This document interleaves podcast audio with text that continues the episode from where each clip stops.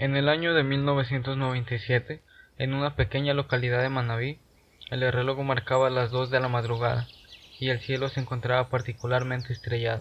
En aquel instante, un médico proclamaba el milagro de una nueva vida. Ya había nacido Daniel.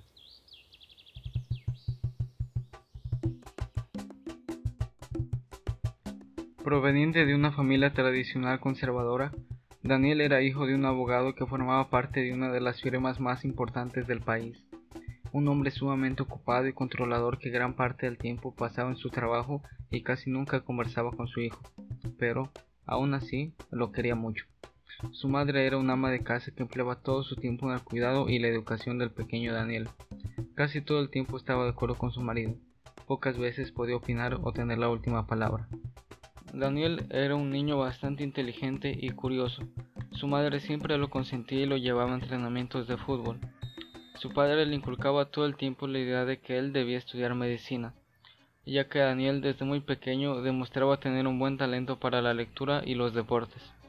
Sin embargo, a la edad de 10 años era bastante tímido. Su contextura era muy delgada y su estatura baja. Le gustaba leer libros acerca de arte y danza pero sus padres controlaban demasiado sus gustos, sus amistades y sobre todo procuraban que siempre tuviera un cabello corto. Se diría que quizás no era lo que la sociedad esperaría de un niño. Transcurrido el tiempo, ocho años después, Daniel ya era todo un varón, o al menos así lo definía su familia. Mantenía un promedio de notas muy alto y ya estaba a punto de graduarse. Para ello, su padre planeó enviarlo a estudiar medicina al exterior, pero Daniel no opinó nada con respecto a eso, ya que era un chico muy callado y solo se limitaba a obedecer lo que su padre le decía. Una tarde de abril, su padre decidió ir a buscar a Daniel a su habitación, ya que él quería conversar con él sobre la idea de estudiar medicina en España. No obstante, esa misma tarde, Daniel no se encontraba en su casa, ya que todas las tardes salía a hacer deberes a la biblioteca de su escuela, o al menos eso era lo que le decía a sus padres. Para ello, su padre decidió entrar a su habitación y por casualidad se encontró con una maleta de Daniel que guardaba adentro unos zapatos de ballet. El padre, muy sorprendido y algo irritado, decidió coger la maleta e ir a hablar con la esposa sobre lo acontecido. Ese mismo día en la noche, Daniel llegó a su casa y su padre lo recibió a golpes. La mamá de Daniel estaba muy asombrada por la situación y decidió no hacer nada al respecto. El miedo que sintió en ese instante no le permitió actuar, ya que ella nunca opinaba con respecto a las decisiones que su marido tomaba.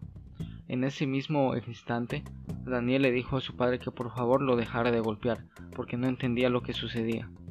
Para ello, su padre le comenzó a gritar y le dijo acerca de la maleta que encontró en su habitación, y de forma muy violenta emitió frases como Los hombres no usan vestimenta de niña, por eso desde pequeño ha sido así de raro. Tu futuro está arruinado. Estas y otras palabras hirientes fueron las respuestas de su padre, para lo cual Daniel se limitó a responderlas. Una mañana del 11 de abril del año 2012, los padres de Daniel se dieron cuenta de que éste no se encontraba en su casa y que había cogido todas sus pertenencias. En efecto, él había abandonado su hogar, dejando como explicación una carta de despedida, en la cual escribió las siguientes frases. Elegí irme porque me cansé de fingir ser alguien que no soy. Quizás piensan que soy gay o algo así, por el simple hecho de que me di cuenta de que la danza es mi sueño, pero no, no lo soy. Sigo siendo el mismo Daniel de siempre. Es por eso que elijo irme, porque no quiero ser médico, tampoco futbolista. Y no, no soy menos hombre por elegir ser bailarín. Al contrario, me siento agradecido, porque ustedes me enseñaron a ser valiente. Y no guardo ninguna clase de rencor hacia ustedes.